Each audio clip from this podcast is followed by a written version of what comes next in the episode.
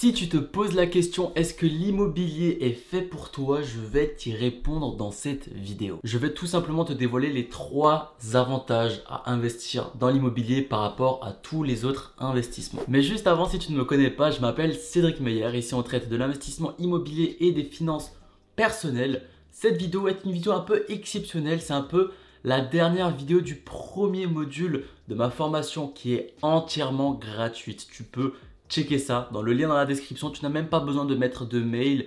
Franchement, si ça t'intéresse, tu vas juste aller voir ça et on continue. Donc je vais répondre à pourquoi concrètement investir dans l'immobilier parce qu'on entend beaucoup de choses comme quoi voilà la bourse c'est mieux, c'est plus passif, tu te connectes et tu achètes c'est terminé, l'immobilier c'est chiant, t'as des colocataires, euh, il faut déléguer ou il faut faire soi-même, blablabla. Bla, bla, bla, Mais euh, les avantages que je vais te citer là, franchement, ils vont tout battre. Ils vont, franchement, ils, surpassent tous les autres investissements à mon sens. Bon, déjà, la première chose, déjà à mon sens, ça bat un peu tous les investissements. Tout simplement, c'est l'effet de levier. Si tu ne sais pas ce que c'est, tout simplement, je schématise. Hein. Commencez pas avec euh, les commentaires de j'ai pas la force. Là, euh, je sors d'une session de réponse de commentaires. Des fois, je vois des choses, je me retiens. Mais bon, en gros, aujourd'hui, avec 10 000 euros, tu peux emprunter 100 000 euros. Grossièrement, c'est ça tu mets 10% d'apport et tu peux emprunter 10 fois plus. Évidemment, je vous vois venir derrière, il faut avoir une situation stable. Hein, on va pas emprunter à n'importe quel guignol. Situation stable avec euh, un bon CDI, généralement, c'est ce qu'on préconise, mais après,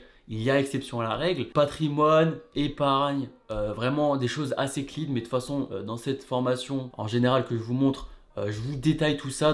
Suivez chaque vidéo et euh, franchement vous saurez comment faire. Mais bon revenons à l'effet de levier. Donc comme je vous l'ai dit, vous allez gagner maintenant sur 100 000 euros et plus sur 10 000 euros. Donc quand vous investissez par exemple 10 000 euros en bourse et vous faites 5%, c'est très bien, bravo, ça fait 500 euros, mais vous n'allez pas vivre avec, vous payez peut-être un mois de loyer avec, alors que dans l'immobilier, vous allez pouvoir investir 100 000 et admettons que ça fait aussi 5%, donc là vous allez gagner 5% 200 000 qui est beaucoup plus intéressant. Maintenant, tu vas me dire oui, mais tu payes un crédit, du coup, tu dois payer tous les mois. Non, justement, le but c'est que tu prennes un crédit mais que tu trouves des locataires. Donc le but, justement, c'est que tes revenus dépassent toutes les charges et tout ton crédit. Ça s'appelle le cash flow. Et c'est aussi pour ça la raison principale qu'il est important vraiment d'investir dès que vous pouvez. Dès que vous avez ces 10% d'apport, il faut acheter peu importe le taux. Si votre projet est rentable, on s'en fout. Certes, vous allez gagner moins à l'instant T, mais petit à petit, votre crédit se rembourse et vous allez pouvoir renégocier donc un crédit bah, plus bas avec un taux plus bas. Donc on s'en fout à l'instant T. Pensez vraiment sur le long terme. L'immobilier, c'est pas quelque chose que vous gagner. Vous n'allez pas vivre sur votre cash flow actuel dès votre premier investissement. Ça paraît évident. C'est comme n'importe quelle entreprise. Vous n'allez pas vous verser un salaire dès la première année de votre entreprise. Gardez-vous ça vraiment en tête. Déjà dans un premier temps, l'effet de levier.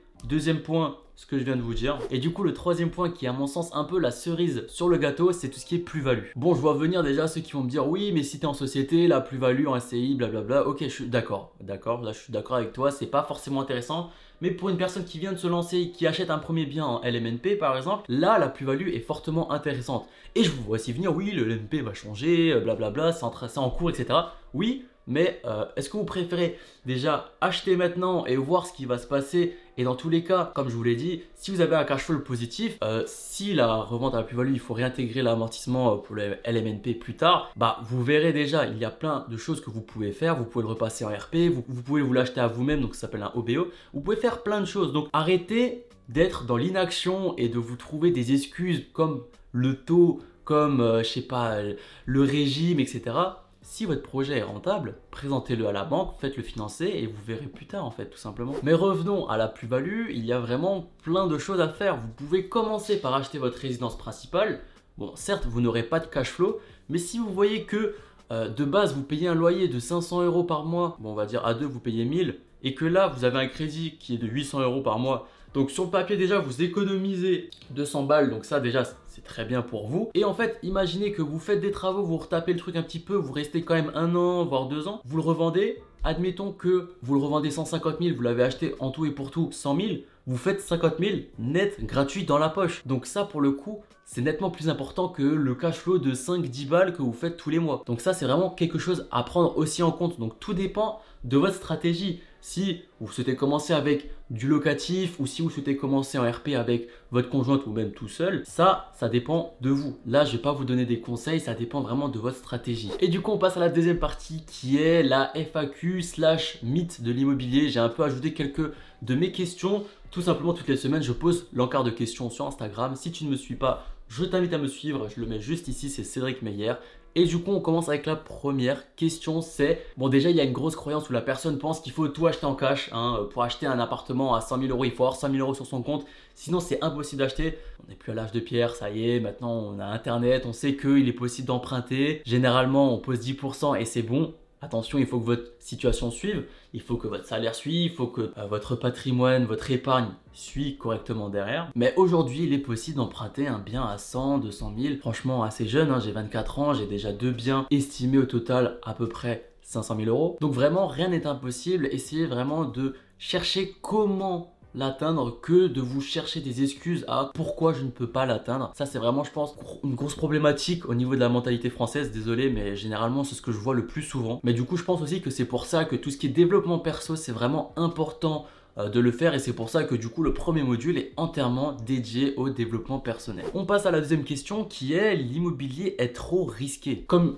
beaucoup le disent, tu peux te former entièrement gratuitement sur YouTube. Hein, ça va prendre un tout petit peu plus de temps parce qu'il faut que tu cherches étape par étape où est-ce que tu dois chercher l'information. Mais une fois que tu l'as, ben c'est pas trop risqué. Tu vas me dire oui.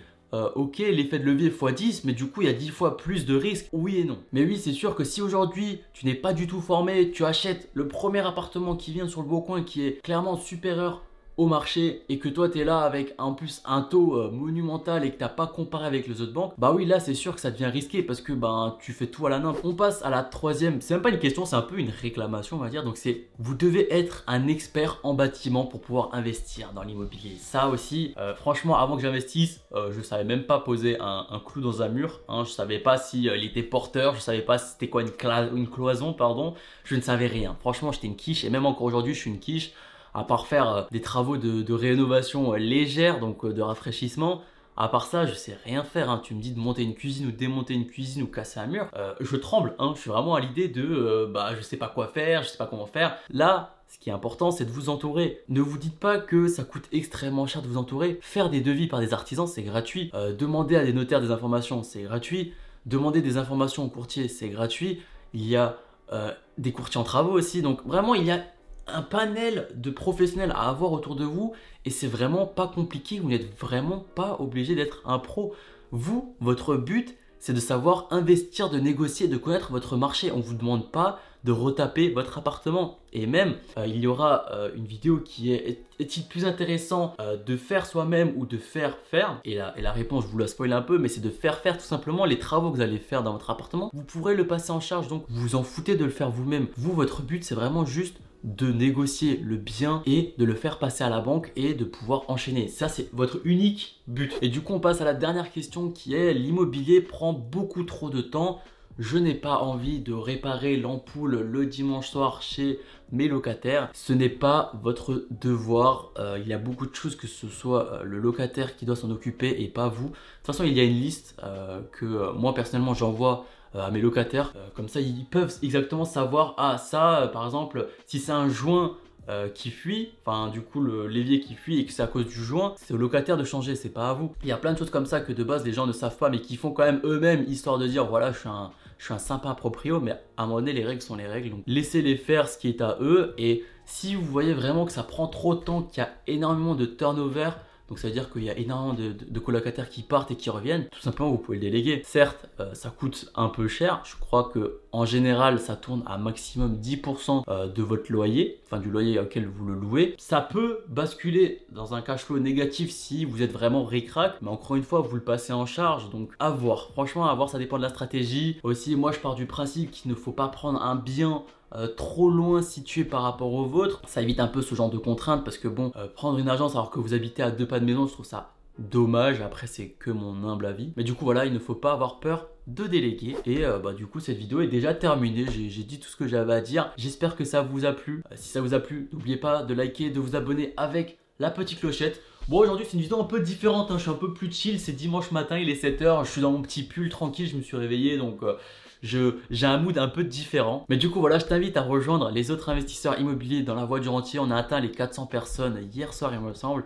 Donc le lien est dans la description si ça t'intéresse. Et moi je te laisse avec la prochaine vidéo qui s'intitule Comment atteindre ses objectifs avec la méthode SMART. Est-ce que tu la connais la méthode SMART? Non? Bah, tout simplement, je t'invite à la regarder et on se dit à la prochaine. Ciao ciao